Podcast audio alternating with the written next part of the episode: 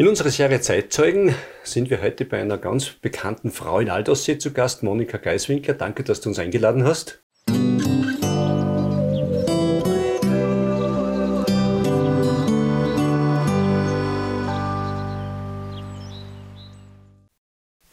Zu viel der Ehre. Punkto Bekanntheit. Monika, Freut mich. Du bist nur in Aldaussee wohnhaft, aber eigentlich bist du eine gebürtige Badausseerin. Richtig. Ich bin von Marika auf Altenaussee zugereist, wie man so schön sagt.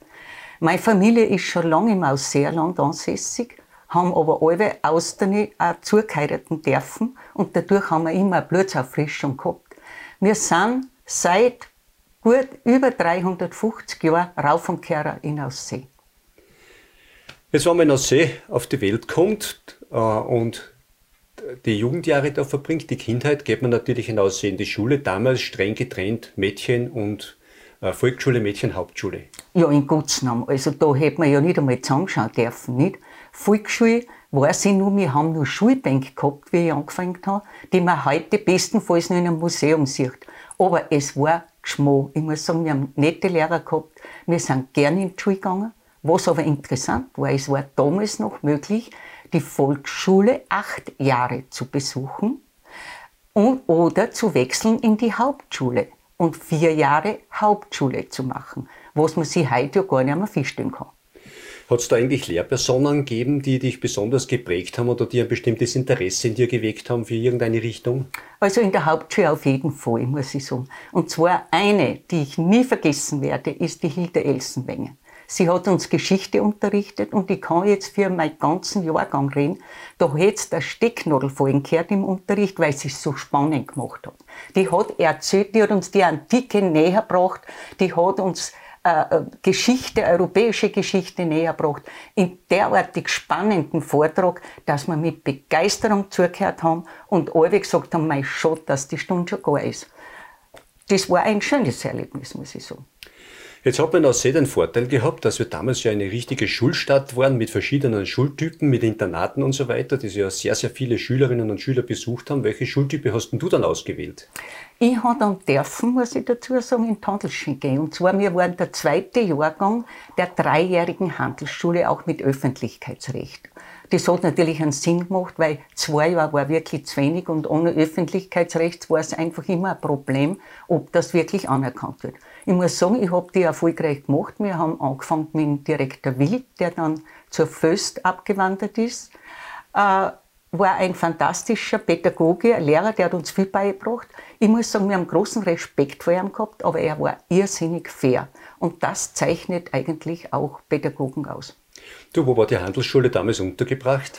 Ha, da ist, das war ein, ein äh, ein Schnellschuss am Bau, weil die, da hat man schnell reagieren müssen. Und wir haben eine sogenannte Stufenklasse gehabt. Ja, also wir sind alle auf Podesteln äh, gesessen und das ist dort, wo heute die Lebenshilfe arbeitet, bei der Hauptschule in Aussee. Das Gebäude war die Handelsschule mit drei Klassen. Weil du gesagt hast, Schnellschuss, wie dort die Lebenshilfe eingezogen ist, ist man draufgekommen, dass das Gebäude gar nicht existiert hat. Das tut mich aber nicht wundern in Aussee. So Luftschlösser haben wir so manche gehabt. Jetzt hast du eine Berufsausbildung gemacht fürs Büro. Deine Karriere geht dann im Krankenhaus, glaube ich, weiter. Ja, ich habe dann im Krankenhaus anfangen dürfen, und zwar im Büro in der Verwaltung. Wir waren zwei Sekretärinnen sozusagen, die Eda Burgel und der Verwalter, also drei Leute zuständig für den Papierkram, für den Telefondienst, für die Anmeldungen, für äh, alles Mögliche, damit der Betrieb halt läuft. Und eine ärztliche Schreibkraft war dabei. Das war damals die Eckelmeier Regina, verheiratete Pressel. Und die war zuständig für die Befunde und was halt sonst noch alles ist. Und jetzt muss ich dazu sagen, wir haben drei Abteilungen gehabt. Das war die Geburtenstation im dritten Stock, die medizinische und die Chirurgie und die Ambulanz.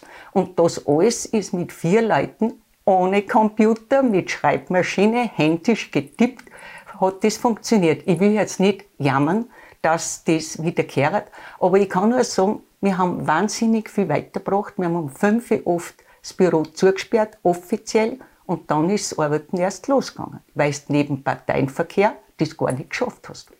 Und damals hat man aber nicht von Fallzahlen gesprochen, die man vom Krankenhaus verlangt hat, oder? Nein, Im Gegenteil, es war oft wirklich so, wir waren oft auch überbelegt, gerade im Winter mit Skiunfällen. Da haben die Leute oft auch am Gang geschlafen, das muss ich ehrlich sagen. Und es war einfach eine ganz wichtige Institution, das Krankenhaus, auch eben bei Arbeitsunfällen, bei Verkehrsunfällen, bei so, und so viel auch. Äh, Primat Zeilinger hatte einen sehr guten Ruf, muss ich dazu sagen. Der hat sehr viel Kinder, sehr viel gemacht. Natürlich war es in der damaligen Zeit anders. Ein Chirurg hat wahnsinnig viel abdecken müssen. Heute gibt es Spezialisierungen. Zu Recht, muss man dazu sagen. Aber wir haben auch Sachen erlebt, wo plötzlich aus der Ambulanz ein Anruf rübergekommen ist, eine von euch zwei muss umkommen, Gipsen helfen. Das heißt zumindest die Gipsbinden einwacken, damit die Ärzte und Schwestern das griffbereit haben. So hat der Betrieb damals ausgeschaut. Aber es war ein gutes Zusammenhalten und ein gutes Arbeitsklima. Trotz gutem Arbeitsklima, glaube ich, wolltest du dann irgendwann einmal aussteigen und umsteigen. Ja, ich wollte aussteigen und zwar, da hat auch die sogenannte äh, äh KGS mitgeholfen, denn wir wollten eine Weiterbildung machen und die wurde abgelehnt. Dann haben wir uns gesagt, wenn wir nicht weiterkommen, dann wir was anderes und wir haben beide gekündigt. Äh, meine Kollegin ist nach München gegangen. Ich habe dann eine Ausbildung angefangen, weil mir die Reiterei sehr interessiert hat in Stoddelbauer und habe daraufhin dann auch die Reitschule in Bad Aussee führen dürfen. Mit der Reitschule bist du ja bereits auch mit dem Tourismus in Kontakt gekommen und das hat ja dann deine Familiengründung geprägt. Ja, in mehrerer Hinsicht. Du sagst das richtig. Ich habe meinen Mann kennengelernt, in Erich Geiswinkler, der lang im Tourismus im Ausseerland tätig war. Und wir haben uns dann eigentlich ganz gut ergänzen können, äh, auch geschichtlich, zeitgeschichtlich das hat mich ja immer interessiert und so sind wir eigentlich in was eingewachsen, dass wir sehr viele Studenten daheim betreut haben, äh, Journalisten oder ORF und so weiter. Und das ist eine sehr spannende Zeit gewesen. Heute haben wir natürlich andere Strukturen, aber der Erich war noch das, was man damals genannt hat, Kurdirektor. Richtig. Meine Tochter, wie es klein war, so drei Jahre ist, hat sie mal gesagt, du Mutti, wieso heißt der Papa Kurdirektor? Und wir haben nicht einmal eine Kur. Also, das ist so ein Kunsttitel, ja, gewesen. Er war verantwortlich natürlich damals auch nur dazu für sechs Gemeinden. Äh, also Aldersee, Bodensee, Grundlsee, Mitterndorf, keine Staublitz. Und das alles unter einen Hut zu bringen, gelingt ja niemandem. Und das ist furchtbar schwer, weil jeder natürlich seine Vorteile pflegen will, was man ja versteht. Aber du sitzt da wieder dazwischen. Auf der einen Seite die Gastgeber, die Vermieter, die Hotels, Hoteliers, die Privatvermieter und auf der anderen Seite die Gäste, die manchmal auch mit Beschwerden gekommen sind. Und allen recht machen kannst du das nicht. Also, es war anstrengend. War es in dieser Zeit nicht auch so, dass die Kurverwaltung, die es gegeben hat, zuständig war auch für den Vertrieb fürs Ausseerheilwasser, was damals abgefüllt worden ist im alten Kurmittelhaus? Ja, natürlich, weil man darf ja eins nicht vergessen. Eines unserer wichtigsten Standbeine ist der Kurort eigentlich. Der wird immer wieder eigentlich vernachlässigt. Auf den Kurort baut unser Tourismus auf. Sommer, von der Sommerfrische angefangen. Und das Heilwasser wurde ja auch vermarktet. Ich muss dazu sagen, ich habe einmal ein Erlebnis gehabt, da hat mitten bei der Nacht das Festnetztelefon geläutet. Und als ich abgekommen habe, weil mein Mann unterwegs war und ich mir gedacht habe, um Gottes Willen, es wird wohl nichts haben, äh, war die Kriminalpolizei Leoben und äh, die hat mir mitgeteilt, also ob mein Mann da ist. So genau, der ist unterwegs auf einer Tagung. Hatten mir, haben mir nicht gesagt, worum es geht. Jetzt könnt ihr euch vorstellen, wie es mir gegangen ist, bis er da war. Es hat sich dann herausgestellt, sie haben die Etiketten des Heilwassers äh, kontrolliert und da ist ihnen vorkommen, es wird zu wenig darauf hingewiesen, dass das ein Heilmittel ist, obwohl Heilwasser draufgestanden ist, weil man das ja nicht einfach so ohne Verschreibung trinken kann oder soll. Also es war nicht das ganz Einfache, den Kurbetrieb so zu managen und zu regeln, dass er allen gerecht wird. Wenn man jetzt Familie hat wie du und der Mann im Tourismus ist, äh, da hat man eigentlich schon viel Zeit auch den Mann geteilt mit Gästen, Hoteliers und so anderen Aufgaben, oder? Sehr viel. Ich muss sagen, es war im Sommer dann so, nicht nur, dass es Urlaubssperre gegeben hat, also wir hätten gar nicht wohin fahren können, obwohl die Kinder Ferien gehabt haben, äh, auch Weihnachten nicht, sondern es ist einfach so, es war auch keine Fünf-Tage-Woche, sondern meistens hat sich dann am Samstag irgendein Journalist angemeldet, der ganz dringend da jetzt ein Interview braucht und dann ist der Tag eh schon vorbei gewesen. Äh, der Tourismus fordert eigentlich äh, schon sehr viel, vor allem in der Branche damals, denn äh, im Sommer ist Urlaubssperre und im September kommen dann die Wirte aus dem verdienten Urlaub zurück und dann ist eine Sitzung nach der anderen für die, für die nächste Saison. Also Tourismus, im Tourismus zu arbeiten, war damals sicher eine große Herausforderung. Jetzt, wenn man in die Geschichte des Tourismus im Ausseerland generell schaut, äh, da fällt auf, dass wir vor allem am Anfang äh, die Vermieter von den Herrschaften gesprochen haben, die kommen sind. Ist das Richtig. irgendwo eigentlich ein bisschen eine falsche Entwicklung, die man da so tituliert hat? Naja, man muss sagen, in der damaligen Zeit kamen ja wirklich Herrschaften, die sich den Aufenthalt überhaupt leisten konnten. Ja? Dem, diesen Herrschaften haben wir auch zu verdanken, dass sehr viele Künstler, Schriftsteller, Maler, Komponisten und so weiter das aus Seerland aufgesucht haben, neben natürlich dem Geldadel und dem Hochadel. Das darf man nicht vergessen, die sich da angesiedelt haben, die zuerst in Bauernhäusern gewohnt haben, später dann sich selbst Villen gebaut haben, wobei eines ganz interessant ist und auffällt. Der Adel, vor allem der Hochadel, hat im ländlichen Stil gebaut. Der Geldadel im städtischen.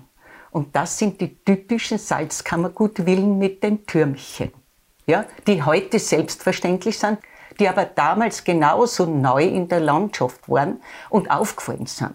Denn einen Turm hat man nur von der Kirche kennt und bestenfalls von der Feuerwehr in Schlauchturm. Jetzt bleiben wir mal beim Tourismus. Äh, du warst also lange Zeit durch deinen Mann mit dem Tourismus ganz eng verbunden sozusagen. Äh, heute steuern wir irgendwo auf eine Krise zu, dass immer mehr touristische Betriebe auch keine Mitarbeiter lukrieren können. Wo siehst du das? Naja, wenn ich das wisse, war ich Millionär, glaube ich. Nein, das ist sicher ähm, eine, eine andere Entwicklung, aber man muss natürlich auch eins sehen, äh, es ist oft sicher nicht nur der Verdienst das Geld, sondern auch die Leute wollen mehr Lebensqualität insofern haben, dass sie mehr Zeit haben und nicht mehr an starre äh, äh, äh Zeiteinteilungen gebunden sind. Und der Tourismus ist einmal sowas, dass es muss zeitig in der Früh angefangen werden, weil das Frühstück muss her. Es ist dann der Küchendienst, ob du jetzt in der Küche oder im Service bist oder als Zimmermadel unterwegs.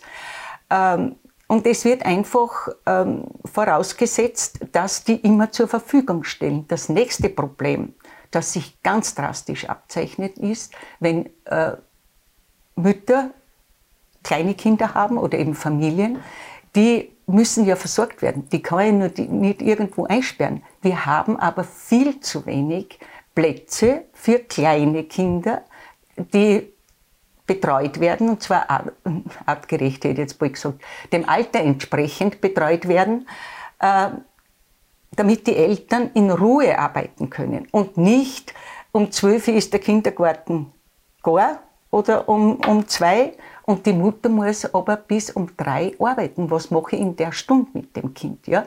Das sind Herausforderungen, die natürlich jetzt sehr zum Tragen kommen. Die gibt es schon länger, aber die wollte niemand wahrhaben. Vor allem nicht von Seiten der Arbeitgeber und von Seiten der Gemeinden.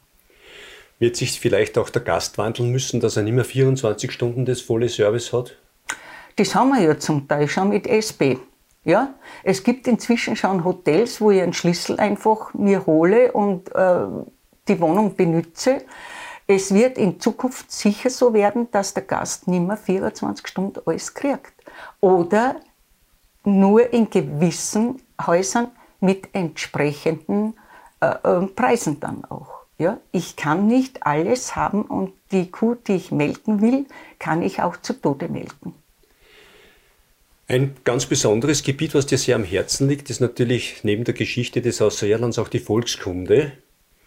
Äh, meine erste Frage dazu, warum haben wir eigentlich in unserer Region diese Tiroler Abende nicht verwirklicht, wie es woanders sind? Ja, weil, weil der Ausseher anders tickt. Der Ausseher ist ein wenig ein und der sagt, das können wir selber und das machen wir so, wie es uns gefällt und uns passt. Und das andere, weil es die Tiroler Abende ansprichst, sind natürlich ein wenig aufgesetzt, ähm, um dem Gast zu gefallen, um ihm das Gefühl zu geben, er erlebt jetzt richtige einheimische Kultur. Der Ausseher ist der Alwe ein wenig anders gestrickt gewesen. Es war auch einmal eine Zeit, wo es Heimatabende gegeben hat und, und Kerzelabende. Das hat alles in die Zeit eingepasst und dazugehört. Äh, heute sind wir drüber hinweg und heute leben wir Volkskultur, Gott sei Dank, in Ausseerland nur so, wie es uns gefällt. Vor allem unsere Bräuche pflegen wir nur ohne dass wir uns jetzt anschaffen lassen von außen. Wir müssen jetzt mindestens 300 Millionen durchs Dorf treiben, damit der Brauch aufrechterhalten wird, sondern wir haben eine Parallelwelt geschaffen. Wir zeigen einer das eine und bewahren uns damit aber trotzdem das andere. Und das finde ich gut. Das heißt, wir weigern uns auch beharrlich die Trommel, weil wir in August durch den Markt sind, treiben, weil da mehrere Leute da waren, oder? Richtig. Äh, es lässt sich auch das Narzissenfest nicht im Herbst wiederholen wenn es nur so ein Erfolg ist, weil Buschen nicht mitmachen. Ja? Und äh, da sind wir uns ein wenig äh, einig, dass man alles zu seiner Zeit äh, machen sollte, denn das hat ja die Leute auch bewogen, auch die Psyche der Leute. Die haben Punkte braucht im Jahr, auf die sie sich hingefreut haben oder die eben was Besonderes waren. Und das ist Lebensgefühl. Wenn ich heute auf dem Christbaum gleich neben eigentlich schon Toastereier liegen habe, weil es eh nicht mehr lang hin ist, dann lebe ich ja eigentlich vorbei. Auf was freue ich mich eigentlich noch? Ach, manche freuen sich auf 2024 auf das Thema Kulturhauptstadt. Brauchen wir das in unserer Region? Naja, der Ansatz war ja nicht schlecht, muss ich ganz ehrlich sagen. Wir haben ja einiges zum Bieten, vor allem Salzkammergut. Nicht? Und zu dem kehren wir, und zwar schon immer dazu, weil wir sind ein Teil vom alten inneren Salzkammergut, das sich erstreckt hat vom Traunursprung ja, bis zum Traunsee. In der Ebensee war gar. Und das Salzkammergut ist dann touristisch auch immer größer geworden und hat sich ausgebreitet, heute bis zum Attersee. Äh, damals äh, dann natürlich mit Wolfgangsee über die Ischl, Holzbedarf und so weiter, lässt sich herleiten. Aber der Kern des Salzkammergutes war der südlichste Teil des Ischl, also des Ischllandes und da hat auch sehr auf jeden Fall dazugehört.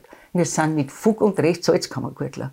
Und ich glaube, das merkt man bei einer sehr auch, weil wenn du so schaust, wo eher umgefährt ist über den Betschen wie hinaus ins Enstal.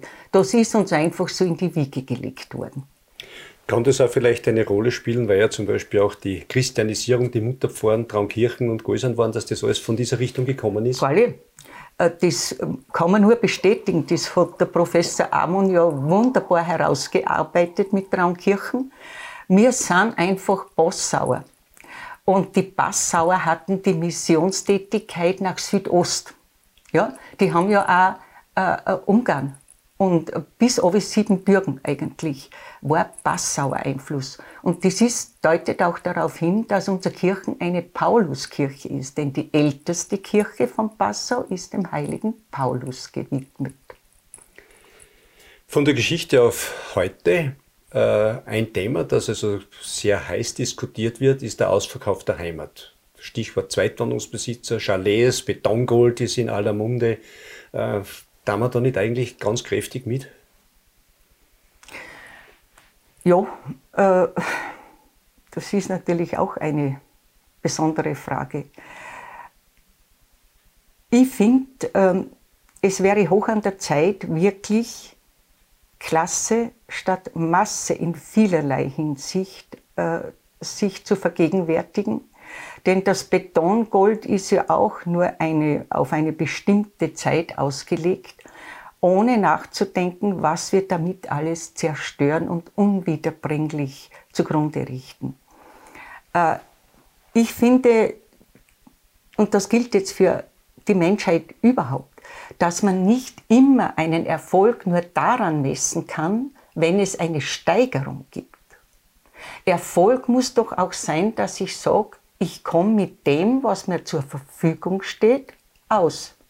Ich kann so wirtschaften, das passt. Ich muss nicht immer eine Steigerung haben. Und diese Steigerung, die wir jetzt wirklich auf die Spitze treiben, sei es mit Bodenversiegelung, sei es mit äh, Zubauen, mit ähm, Asphaltierung, mit planlosem Bauen in der Landschaft, das kann sich in nächster Zukunft, das ist gar nicht mehr so weit hin, nicht mehr ausgehen. Die Energieversorgung hat es uns gezeigt, die Konflikte im Osten haben es uns gezeigt. Das nächste Problem wird, dass unsere Böden vielleicht nicht mehr so fruchtbar sind, wie wir sie gerne hätten, dass wir kräftig mit Chemie überall nachhelfen müssen, damit wir den Tourismus aufrechterhalten können. Und diese Probleme haben wir, die stehen schon vor der Tür. Die Tür ist schon offen. Noch hätten wir Zeit, ein bisschen oder dringend nachzudenken, wie können wir ohne extreme Steigerungen weiterleben. Wenn ich in die Geschichte zurückschaue, äh, arbeitsplatzmäßig war das Gebiet immer versorgt von der Saline, von den Bundesforsten. Äh, dann hat, wie auch in Tirol, der Tourismus sehr, sehr viele Arbeitsplätze gebracht. Aber gibt es eigentlich Konzepte wie unsere Jungen, die vielleicht studieren, wieder mal zurückkommen können, dass die da auch irgendeinen Arbeitsplatz finden? Das wäre dringend angebracht. Weil wir bilden junge Leute aus und das fängt aber auch bei den Frauen an. Da muss ich jetzt für die Frauen auch eine Lanze brechen. Wir haben gut ausgebildete junge Frauen in verschiedensten Berufen, in verschiedensten Richtungen und wir setzen sie oft nicht ein, weil sie gar nicht arbeiten können, weil sie gezwungen sind, äh, Teilzeit zu arbeiten, weil sonst äh, das mit der Familie nicht klappt. Ja? Also da muss ein Umdenken her, dass man diese Leute nicht einfach äh, ähm, unterrepräsentiert im Wirtschaftsgeschehen. Und die Arbeitsplätze auch der männlichen Jugend sind dringend gefragt. Nur es bedarf einer Überlegung. Und es hat uns ja die Pandemie gezeigt, dass in vielen Sparten auch Homeoffice möglich ist. Das wäre überhaupt anzudenken, dass man ja auch, äh, wo es möglich ist, bitte sehr, Berufe äh, vor Ort ausüben kann und ich bin mit der ganzen Welt verbunden. Es gibt natürlich auch die anderen äh, Berufe, die nach wie vor gefragt sind im Baugewerbe, äh, in, in Industrien, in, in zum Beispiel Edelstahlerzeugnisse äh, und so weiter. Also es wäre hoch an der Zeit, dass man Leute wieder Berufschancen im Ort oder zumindest in unmittelbarer Umgebung schafft. Denn das Auspendeln, weit auspendeln, mindert die Lebensqualität extrem. Und es fördert die Abwanderung. Die Abwanderung, natürlich. Das wird sowieso das Nächste. Warum ziehen Städte so an? Die Städte haben Zuzug ohne, äh, ohne Ende. Ja? Man merkt das, ob in Linz äh, oder Wien oder Graz, was dann auch wieder natürlich zu Teuerungen bei Wohnmöglichkeiten. Also es ist ein Kreislauf. Ich finde, es ist ein Negativkreislauf. Wir müssen aus dieser Mülle heraus, aber wir müssen den Leuten auch klipp und klare Angebote machen, sei es verdienstmäßig und auch, wie gestalte ich mein Leben, nicht nur, wie gestalte ich meine Freizeit. Vor ein paar Monaten hat mir der Dr. Andrusch in einem Interview gesagt, wenn wir weiter zuschauen, dass die Jugend bei uns keinen leistbaren Wohnraum finden, dass sie keinen Arbeitsplatz finden, dann werden wir zu einem Freilichtmuseum werden. Ich glaube, das sind wir zum Teil schon. Äh, na, ohne Schmäh. Diese Leist, aber es wird doch immer wieder argumentiert, wir müssen bauen, äh, äh, leistbarer Wohn, Wohnbau. Ich frage mich jetzt, wo ist er wirklich? Äh, würde mich sehr interessieren und, und ich muss ehrlich gestehen, äh, das Thema gehört dringend auf den Tisch und mit offenen Karten gespielt. Denn wenn man manchmal das Gefühl hat, dass nur die halbe Wahrheit erzählt wird, wie nennt man das dann, wenn ich die andere Halbhälfte verschweige? Ja, Monika, sehr interessant. Äh, du kannst auf, auf, auf reiche Erfahrungen zurückschauen. Gibt es noch was, was du sagst, das möchte ich eigentlich noch gerne angehen oder auf das möchte ich auch noch ganz besonders schauen in nächster Zeit einmal? Na, okay, direkt nicht, aber ich möchte eins sagen. Ich stehe voll zu der Jugend, zu ihren Ideen, denn nur die Ideen der Jugend und die Umsetzbarkeit ihrer Ideen. Ja, da gehören alle zwei Leute dazu. Aber einer, der es andenkt und der andere, der sagt, das ist gar nicht blöd, das kommt man machen. Sind der Garant dafür, dass wir weiter im Ausseerland erfolgreich leben können, dass wir es genießen können, dass wir was bewahren können und dass wir uns daran freuen, dass Gäste, die zu uns kommen und mit dem auch ein bisschen umgehen können, mit gerne nach Aussee kommen und sagen, der Ausseer sind zwar eine Rasse, aber gar nicht so lob. Und du sagst, das könnte man angehen, müsste man aber auch über politische Schranken hinwegdenken. Das auf jeden Fall, die kehren sowieso eingerissen. Weil, was bringt uns denn das Tunneldenken? Oder vor allem, was mich wahnsinnig stört, wo lassen sie denken? Wir brauchen keine Vordenker mit dem Ziel, dass es ihnen persönlich nützt. Wir müssen uns öffnen für alles Mögliche an Gedanken und auch für einen Ton, dass wir miteinander wieder reden können und nicht überstreng. Ja, Monika, ich sage vielen herzlichen Dank. Es gibt wahrscheinlich noch viele Punkte, die wir irgendwo diskutieren könnten. Ich wünsche dir einfach für die nächste Zeit viel Gesundheit und dass da dieser Elan und dein Interesse für die Jugend so erhalten bleibt. Danke vielmals. Danke, das wünsche ich dir auch. Alles Gute.